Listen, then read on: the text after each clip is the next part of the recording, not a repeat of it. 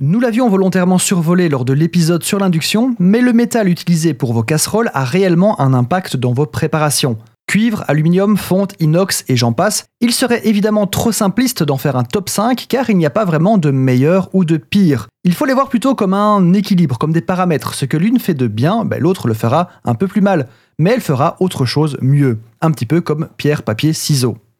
Avant d'attaquer le spécifique, nous allons aborder les généralités à propos des paramètres et caractéristiques que nous allons observer. Une casserole, suivant le métal utilisé, sera légère ou lourde, plus ou moins bonne conductrice de chaleur, sujette plus ou moins à la corrosion.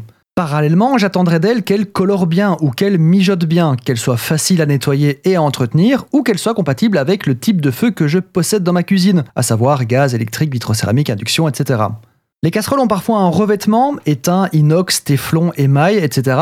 Je mets ça de côté car c'est souvent utilisé pour faciliter l'entretien ou limiter l'adhérence. Et ça ne change pas vraiment les propriétés intrinsèques de la casserole. On commence tout de suite avec le premier, l'inox.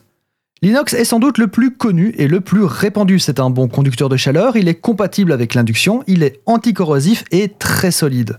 L'entretien est donc facile et la casserole durable. Il est parfait pour une utilisation quotidienne et pour les préparations ne demandant pas une très grande précision des cuissons. Si vous ne deviez n'avoir qu'un seul type de métal pour vos casseroles, ce serait celui-là.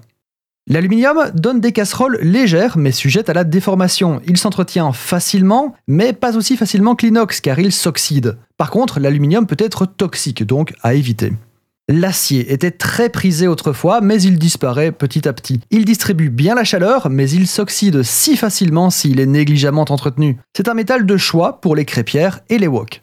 On arrive aux deux derniers, les stars, qui font couler beaucoup d'encre et de salive dans les débats, le cuivre et la fonte. Deux métaux aux propriétés quasiment opposées, que je déconseille aux débutants, surtout le cuivre. La fonte emmagasine la chaleur et la diffuse très uniformément, idéal pour les colorations autant que pour les ragoûts dans les fameuses cocottes. La fonte passe du fourneau au four sans problème et c'est un avantage pour certaines recettes. Par contre, l'entretien est plutôt lourd car non contente de rouiller très vite si elle est mal entretenue, vous devez régulièrement la traiter à l'huile et à la chaleur pour lui assurer anti-rouille et anti-dérapance. Ce procédé mérite un épisode à part entière d'ailleurs, abonnez-vous. Et nous arrivons à la starlet, le cuivre. Certains vont jusqu'à les pendre à un crochet pour décorer. Le cuivre est apprécié car c'est le meilleur conducteur de chaleur de tous les métaux que j'ai cités. Ce qui fait qu'il chauffe vite et colore bien. De même qu'il stoppe vite la chauffe une fois la flamme coupée, contrairement à la fonte qui diffuse encore assez longtemps après. Le cuivre va trouver sa force optimale sur la flamme, mais aussi l'induction. Idéal pour sauter, colorer ou flamber. L'entretien est modéré car le cuivre s'oxyde vite, mais il est souvent recouvert d'étain ou d'inox. Je pourrais aussi vous parler de la céramique ou de la terre cuite comme les plats à tagine, mais ce ne sont pas des métaux. Mais ça ne veut pas dire non plus que j'en parlerai jamais.